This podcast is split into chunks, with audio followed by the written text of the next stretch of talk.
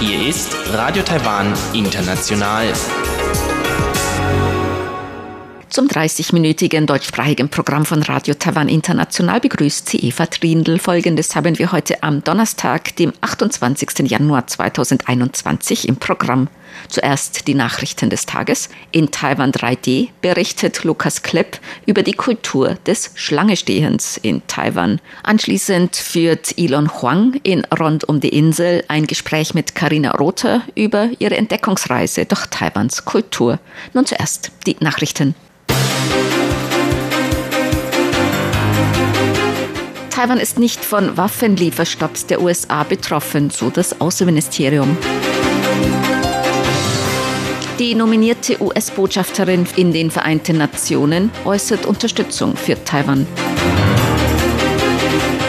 Und Taiwans Halbleiterunternehmen TSMC ist bereit, globale Lieferengpässe von Computerchips für die Automobilindustrie zu mildern. Die Meldungen im Einzelnen. Gemäß dem Außenministerium ist Taiwan nicht von vorübergehenden Stopps für Waffenlieferungen der USA betroffen. US-Außenminister Tony Blinken hatte kürzlich bestätigt, dass anstehende Waffenverkäufe überprüft werden. Gemäß Taiwans Außenministerium ist Taiwan nicht unter den betroffenen Ländern. Die USA habe Taiwan auch nicht über Änderungen bei den Rüstungsverkäufen informiert. Gemäß US-Medienberichten hat die US-Regierung Rüstungsverkäufe an Saudi-Arabien und an die Vereinigten Arabischen Emirate vorübergehend auf Eis gelegt. Wie die Sprecherin des taiwanischen Außenministeriums Joanne O oh mitteilte, habe das US-Außenministerium bereits kurz nach dem Regierungswechsel am 23. Januar die weitere Unterstützung der USA für Taiwan geäußert. 这个拜登政府呢，对重视对台湾的承诺是这个坚若磐石。 Die Biden-Regierung hat wiederholt, dass die Versprechen gegenüber Taiwan felsenfest sind. Sie werden Taiwan auch weiterhin Waffen für Taiwans Verteidigung zur Verfügung stellen. So die Außenamtssprecherin. In der Pressemitteilung des US-Außenministeriums heißt es weiter, die USA unterstützen Taiwan weiterhin bei der Aufrechterhaltung einer ausreichenden Verteidigungsfähigkeit. Die Versprechen an Taiwan seien felsenfest und trügen zur Aufrechterhaltung von Frieden und Stabilität in der Taiwanstraße und der Region bei.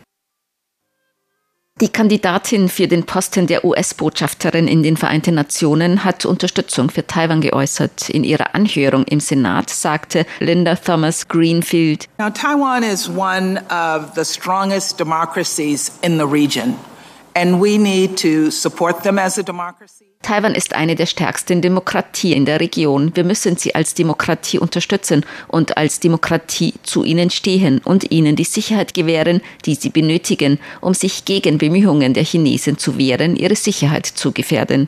Uh, uh, China bezeichnete Thomas Greenfield als strategischen Konkurrenten, der Herausforderungen für Amerikas Sicherheit, Wohlstand und Werte darstelle. Taiwans Außenministerium dankte Thomas Greenfield für die Worte der Unterstützung für Taiwan. Der neue US-Präsident Joe Biden hat die langjährige US-Diplomatin Linda Thomas Greenfield für den Posten der US-Botschafterin in den Vereinten Nationen nominiert.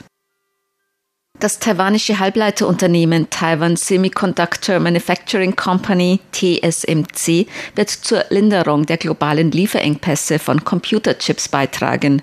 TSMC werde seine Produktionskapazitäten optimieren, so das Unternehmen nach einem Treffen mit Wirtschaftsministerin Wang Meihua mit Vertretern von taiwanischen Chipherstellern.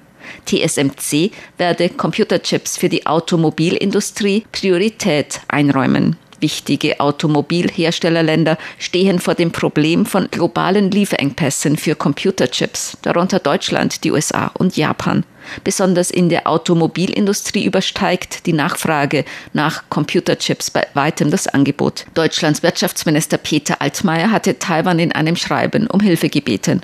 Zur Idee von Unterstützung beim Erwerb von Impfstoffen gegen Covid-19 für Hilfe bei der Belieferung mit Computerchips sagte Wirtschaftsministerin Wang, Sie habe dies angesprochen. So habe sie gegenüber dem Generaldirektor des Deutschen Instituts in Taipei, Dr. Thomas Prinz, gesagt, man hoffe, falls möglich, auf Unterstützung beim Erwerb von Impfstoffen.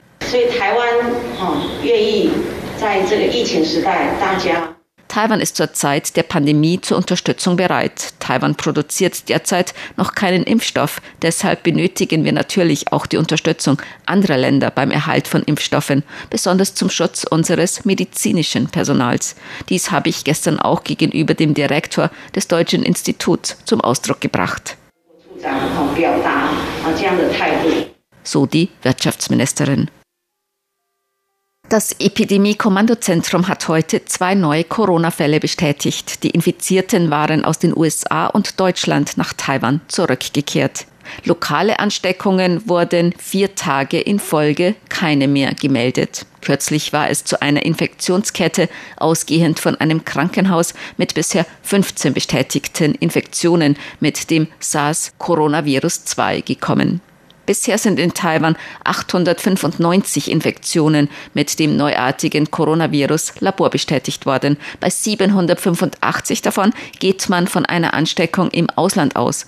809 Personen wurden bereits aus der Isolation entlassen. 79 befinden sich derzeit noch zur Behandlung oder Beobachtung in Krankenhäusern. Sieben Menschen sind an Covid-19 gestorben. Die Stadt Taipei hat die Aktivitäten zum diesjährigen Yangmingshan Blütenfest und Nehu Nachtkirschblütenfest abgesagt. Diese Entscheidung hat Taipis Bürgermeister Cohen heute bekannt gegeben. Die Stadt will zur Epidemieprävention Besuchermassen während der Kirschblütenzeit vermeiden. Die betreffenden Parks sind jedoch weiterhin für Besucher offen. Es sind jedoch Kontrollmaßnahmen geplant, so Taipis Bürgermeister Cohen heute. Im Prinzip sind alle Aktivitäten abgesagt, aber Besucher mit Mundschutz können trotzdem zum Yangmingshan, um die Blüte zu betrachten. Das werden wir nicht verbieten. Wir überlegen jedoch, den Verkehrs- und Besucherstrom zu regeln. Das gilt auch für die Nachtkirschblüte so der Bürgermeister von Taipei. Die Stadt Taipei wird außerdem wieder ein Besucherwarnsystem erstellen. Falls an Ausflugsorten die Zahl der Besucher zu groß wird, werden diese rot markiert werden. Die Stadt ruft dann dazu auf, diese Ausflugsziele zu meiden.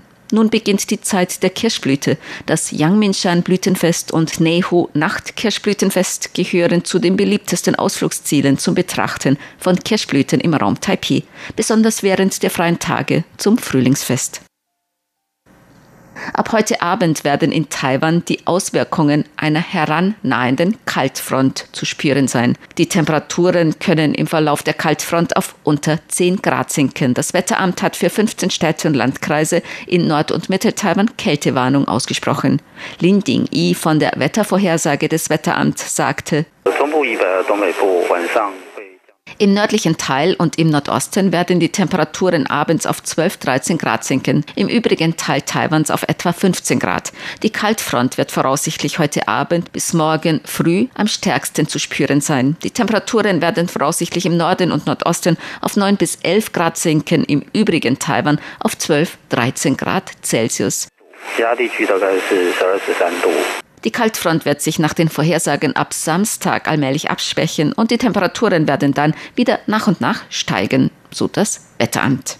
Zur Börse. Die Taipei-Börse hat heute deutlich niedriger geschlossen. Der Aktienindex TAIEX fiel um 285 Punkte oder 1,82 Prozent auf 15.415 Punkte. Der Umsatz erreichte 359 Milliarden Taiwan-Dollar, umgerechnet rund 10,6 Milliarden Euro oder 12,8 Milliarden US-Dollar.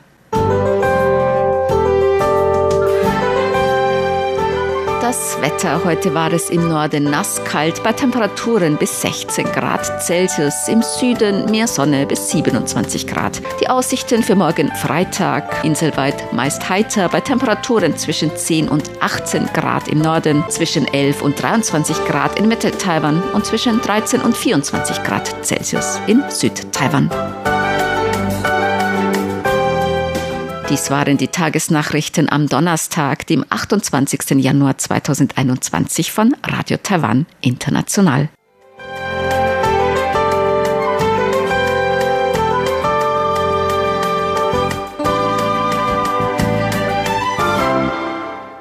In Taiwan 3D geht es heute um das Schlange stehen. Während Leute aus westlichen Ländern es möglichst vermeiden, in Schlangen anzustehen oder lange zu warten, sind in Taiwan oft Menschen zu sehen, die irgendwo anstehen. Nicht nur vor dem Einsteigen in die Bahn oder den Bus, sondern auch vor Restaurants oder Geschäften warum die Taiwaner offenbar bereitwilliger Schlange stehen und Wartezeiten in Kauf nehmen.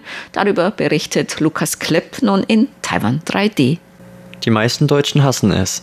Man ist gerade beim Restaurant angekommen, da wird man vom Kellner darüber informiert, dass leider alle Plätze besetzt sind und man mindestens 30 Minuten warten müsste, bis ein Platz frei wird. Viele Deutsche überlegen es sich in einer solchen Situation lieber zweimal, ob sie wirklich warten wollen oder nicht doch lieber nach einem anderen Restaurant suchen. Solange der Bauch gefüllt wird und es einigermaßen gut schmeckt, ist es ja auch nicht so wichtig, was man denn nun isst. Sich an langen Schlangen anzustellen, wird in Deutschland meist nur mit Vergnügungsparks assoziiert und selbst dort hält sich das Anstellen in Grenzen. In Taiwan sieht es da ganz anders aus. Was mir schon kurz nach meiner Ankunft in Taiwan auffiel, war, dass Taiwaner es zu lieben scheinen, sich anzustellen. Egal ob vor Restaurants, am Nachtmarkt oder an der Bushaltestelle, Überall sind Menschenschlangen zu entdecken. Man steht friedlich hintereinander an und wartet, bis man an der Reihe ist. Dabei macht es den Menschen hier auch nichts aus, mal über eine Stunde zu warten, nur um am Ende ein Eis oder ein kleines Geschenk zu bekommen, welches meiner Meinung nach die Warterei eigentlich gar nicht wert ist. Sich anzustellen mag in Taiwan etwas ganz Gewöhnliches sein, doch in den Augen eines Ausländers wirkt es im Gegenteil oft eher wie eine Zeitverschwendung und mag bei dem einen oder anderen den ersten Kulturschock im Fernen Osten auslösen. Dass Taiwaner eher als Deutsche dazu bereit sind, für etwas anzustehen, ist auf Schwarmverhalten zurückzuführen. Schwarmverhalten bezeichnet das Phänomen, dass ein bestimmter Gegenstand plötzlich zur Aufmerksamkeit des öffentlichen Interesses wird. Ausgelöst wird dieses Phänomen oft durch ein gewisses Ereignis, das von den Medien wie dem Fernsehen oder dem Internet aufgegriffen wird und als Ergebnis das Verhalten und die Entscheidung der Konsumenten beeinflusst. Als Beispiel dafür ist zum Beispiel die Kleidung von den Schauspielern südkoreanischer Fernsehserien zu nennen, welche jede Saison aufs Neue die Modetrends Südkoreas beeinflusst. Auch in Taiwan sind solche Trends zu entdecken, welche oft zu langen Schlangen vor den Geschäften führen, die das Objekt der Begierde verkaufen. Der Trend des Anstehens entwickelte sich in den 90er Jahren, als in Taiwan portugiesische Eiertörtchen in Mode kamen und seitdem wird jeder Vorfall, in dem ein Gegenstand erst immer beliebter und beliebter wird und dann plötzlich wieder aus der Mode gerät, als Eiertörtchen-Effekt bezeichnet. Oft braucht es nur ein YouTube-Video oder ein Foto auf Instagram, das eine Diskussion im Internet entfacht, über welche schließlich in einer News berichtet wird. Sobald in den Nachrichten darüber berichtet wurde, ist das Aufkommen eines neuen Hypes schon vorprogrammiert. In Taiwan ist dieses Phänomen besonders in der Lebensmittelindustrie vorzufinden und viele Gerichte oder Desserts sind zum Objekt der Begierde des ganzen taiwanischen Volkes geworden, nachdem jemand darüber im Internet berichtet hatte. Oft ist es nicht einmal notwendig, dass Taiwaner über den neuen Trend im Bilde sind. Viele Menschen stellen sich, wenn sie eine lange Schlange sehen, ohne nachzudenken ebenfalls blind an. Denn was so viele Menschen anlockt, kann ja nicht schlecht sein. Oft sind die Menschen dabei sogar bereit, mehrere Stunden anzustehen. Als Paradebeispiel für lange Schlangen sind die Attraktionen in Japans Tokyo Disneyland oder Universal Studios zu nennen. Ist eine gewisse Attraktion, wie etwa die Harry Potter Achterbahn, gerade besonders beliebt im Volk, ist es keine Seltenheit, dass die Besucher für über drei Stunden Schlange stehen, um dann in den Genuss von weniger als drei Minuten Achterbahn zu kommen. Übrigens stehen Taiwaner nicht nur gern Schlange. Viele Menschen sind sogar bereit, für mehrere Stunden mit der U-Bahn in eine entfernte Stadt zu fahren, nur um auch mal in dieses Restaurant zu gehen, von dem in letzter Zeit so viel im Internet erzählt wurde. Oder auch einfach nur, weil sie mal wieder Hunger auf die Rindfleischnudelsuppe von diesem einen Laden haben, den sie vor einiger Zeit mal während einer Reise besucht haben. Für gutes Essen wird in Taiwan gern mal das Sprichwort Zeit ist Geld aus dem Hinterkopf verdrängt. Es gibt mehrere psychologische Aspekte, die zu dem Phänomen des Schwarmverhaltens beitragen. Die Staaten Ostasiens sind deutlich gruppenorientierter als westliche Länder, in denen das Individuum höher geschätzt wird und viele Menschen verwenden viel Mühe darauf, Teil ihrer sozialen Gruppe bleiben zu können. Oft sind Taiwaner gar nicht wirklich an dem Objekt selbst interessiert, sondern haben einfach Angst, aus der Gruppe ausgeschlossen zu werden, wenn sie nicht wie alle anderen ebenfalls dem Trend folgen. Dazu tragen auch die Werbung über die Produkte bei, in welchem einem eingetrichtert wird, unser Produkt ist die Wahl des Volkes. Dies impliziert, dass jeder, der das Produkt nicht kauft, nicht Teil des Volkes ist, ein Außenseiter also. Natürlich ist das Schwarmverhalten in Taiwan nicht zu verallgemeinern. Um auch eine alternative lokale Meinung zu bekommen, habe ich eine Taiwanerin direkt befragt, was sie denn von der Anstehkultur in Taiwan hält und ob sie denn im Alltag auch so oft ansteht.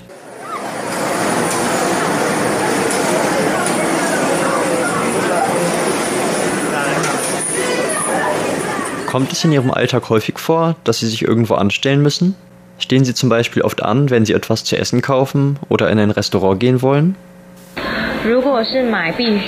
Wenn es eine Sache ist, die ich wirklich brauche, dann stelle ich mich an. Aber bei einem Restaurant werde ich erstmal überlegen, ob ich dieses Gericht wirklich unbedingt essen will und ob ich überhaupt genügend Zeit übrig habe, um mich anzustellen. Schlange stehen ist für mich also nichts Unvermeidliches. Was machen Sie normalerweise in der Zeit, während der Sie in der Schlange stehen? Ist die Zeit langweilig für Sie? Wenn ich mich irgendwo anstelle, dann normalerweise zusammen mit Freunden. Wir reden dann miteinander, während wir warten. Wenn wir vor einem Restaurant warten, zum Beispiel über die Speisekarte. Wenn ich alleine irgendwo anstehe, gucke ich meist aufs Handy. Das ist natürlich langweilig. Was ist denn die längste Zeit, die Sie jemals irgendwo angestanden haben? Ich denke für etwas mehr als zwei Stunden. Ich habe eine App, die mich über Wartezeiten informiert. Doch die App weiß ich in der Regel, wann ich mich ungefähr auf den Weg machen muss. Dadurch kann ich es vermeiden, lange zu warten. So eine App ist natürlich praktisch. Ich habe gehört, dass es im japanischen Tokyo Disneyland oder Universal Studios nicht selten vorkommt, dass man über drei Stunden an einer Attraktion anstehen muss. Wie denken Sie darüber? Würden Sie auch so lange anstehen? Als ich in Disneyland war, musste ich auch sehr lange anstehen. Aber es gibt auch einige Attraktionen, bei denen man im Voraus ein Ticket ziehen kann. Dann kann man sich während der Wartezeit andere Orte angucken. Prinzipiell bin ich schon dazu bereit, mich irgendwo anzustellen. Aber wenn ich über drei Stunden anstehen muss und während dieser Zeit nichts machen kann, dann werde ich wahrscheinlich nicht anstehen, sondern meine Zeit anderweitig sinnvoller nutzen. Immerhin bin ich extra nach Disneyland gekommen. Da will ich so viel sehen wie möglich. Das kann ich verstehen. Nach Disneyland kommt man immer nicht jeden Tag. Nun zu meiner letzten Frage. Woran denken Sie liegt es, dass Taiwaner und Japaner im Vergleich zu Europäern eher dazu bereit sind, sich sehr lange für eine Sache anzustellen? Das könnte daran liegen, dass Asiaten nicht so eine starke eigene Meinung oder ein starkes Selbstbewusstsein haben. Wenn jemand also mal nicht weiß, was er essen oder kaufen soll, dann sucht er einfach nach dem Ort mit der längsten Schlange und denkt sich, dass er wohl nichts falsch machen kann, wenn er sich dort auch anstellt. Ich denke, da spielt Massenpsychologie eine große Rolle. Westler wiederum haben ein starkes Selbstbewusstsein und wissen, was sie haben wollen oder in welches Restaurant sie gehen wollen. Deshalb sind sie nicht unbedingt dazu bereit, sich wie bei einem Bienenschwarm in die Masse einzureihen. Ich denke, das ist der Hauptgrund, warum Taiwaner sich eher irgendwo anstellen als Europäer. Das war ein Beitrag von Lukas Klepp über das Schlangestehen in Taiwan.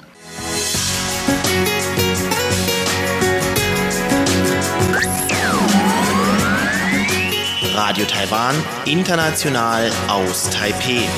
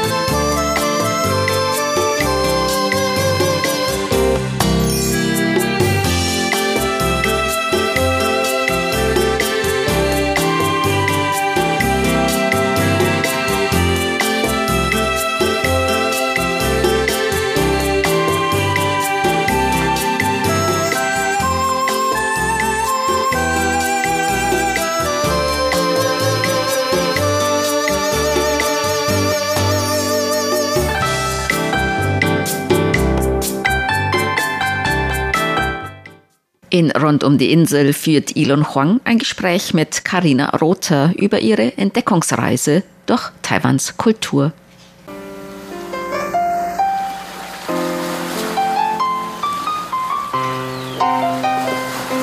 Rund um die Insel.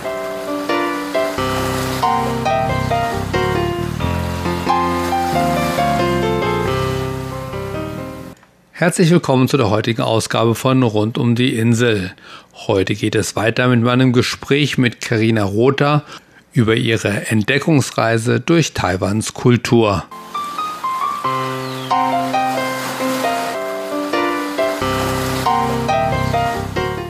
Und wenn du so über taiwanische Kultur berichtest oder wenn du mit diesen Künstlern zusammen triffst, hast du das Gefühl, die sind sehr auf die alte Tradition fixiert oder kombinieren die das irgendwie mit, mit neuen Sachen, mit neuen Einflüssen? Ähm, ich denke, es kommt auf den Künstler drauf an. Also zum Beispiel ein Lackkünstler aus Taichung, dessen Namen ich jetzt leider vergessen habe.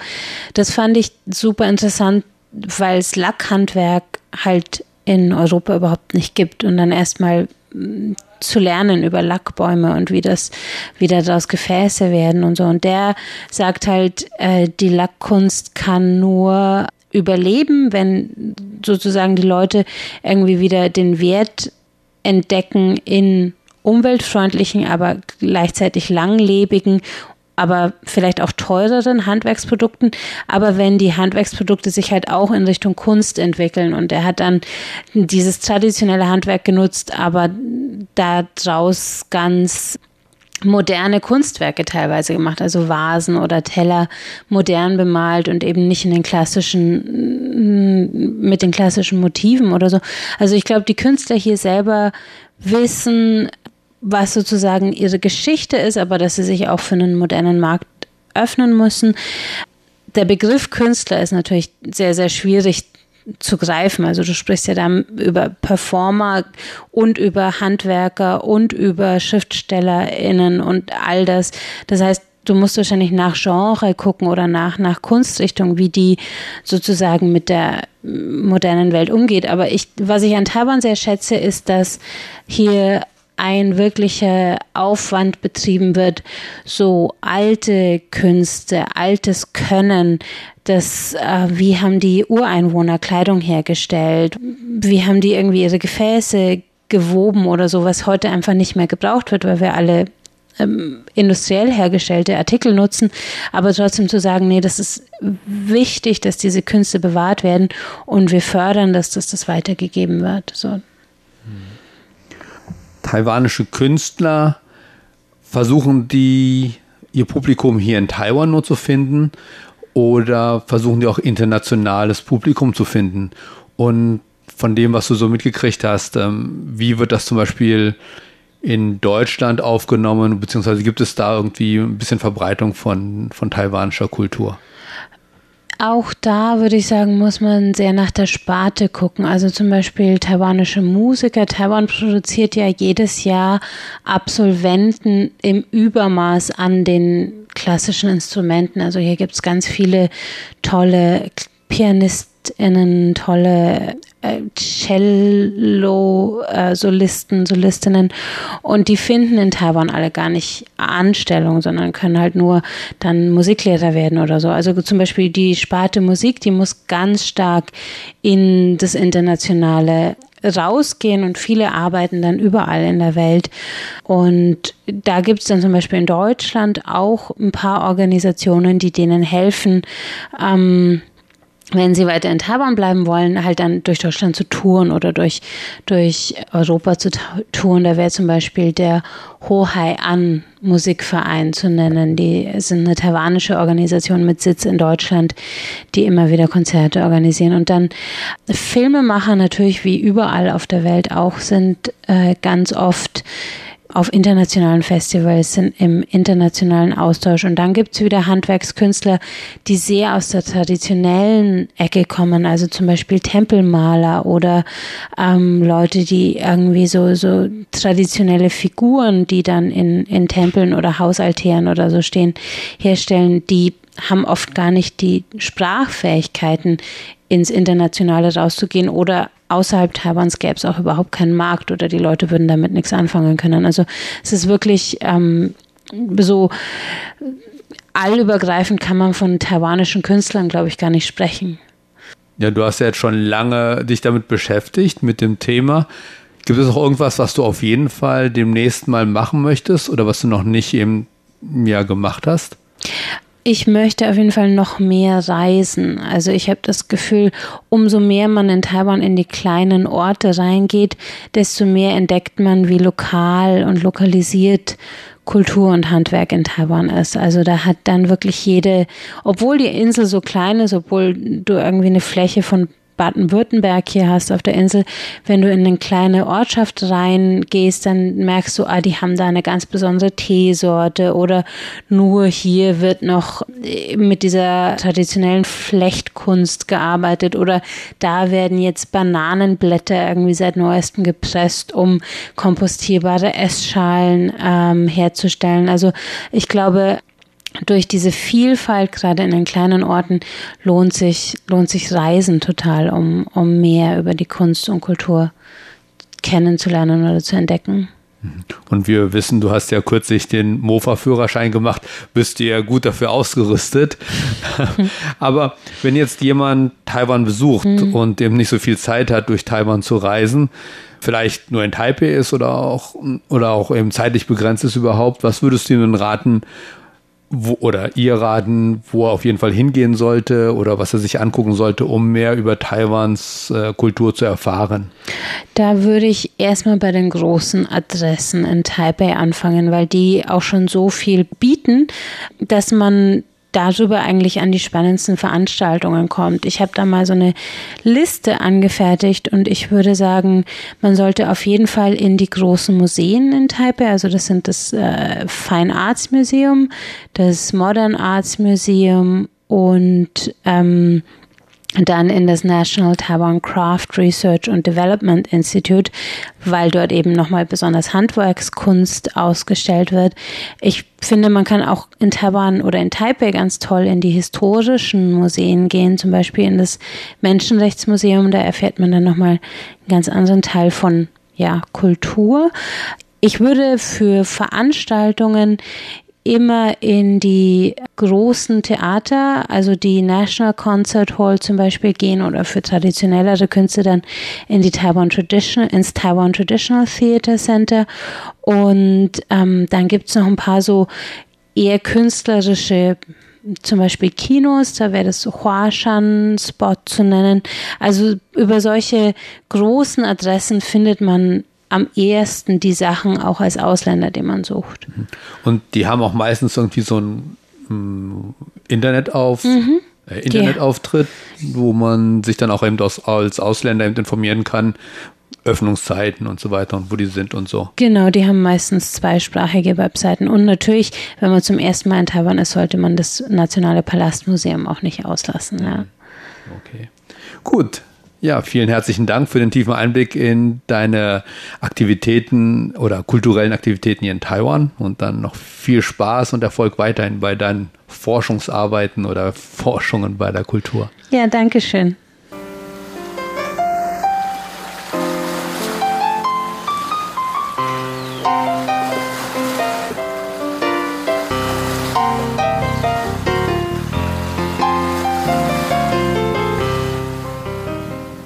Ilon Huang sprach mit Karina Rother über ihre Entdeckungsreise durch Taiwans Kultur. Sie hörten das deutschsprachige Programm von Radio Taiwan International am Donnerstag, dem 28. Januar 2021. Unsere E-Mail-Adresse ist deutsch.rti.org.tv. Im Internet finden Sie uns unter www.rti.org.tv, dann auf Deutsch. Über Kurzwelle senden wir täglich von 19 bis 19.30 Uhr UTC auf der Frequenz Frequenz 5900 Kilohertz. Das, liebe Hörerinnen und Hörer, was für heute in deutscher Sprache von Radio Taiwan International. Wir bedanken uns bei Ihnen ganz herzlich fürs Zuhören. Bis zum nächsten Mal bei Radio Taiwan International. Am Mikrofon war Eva Trindl.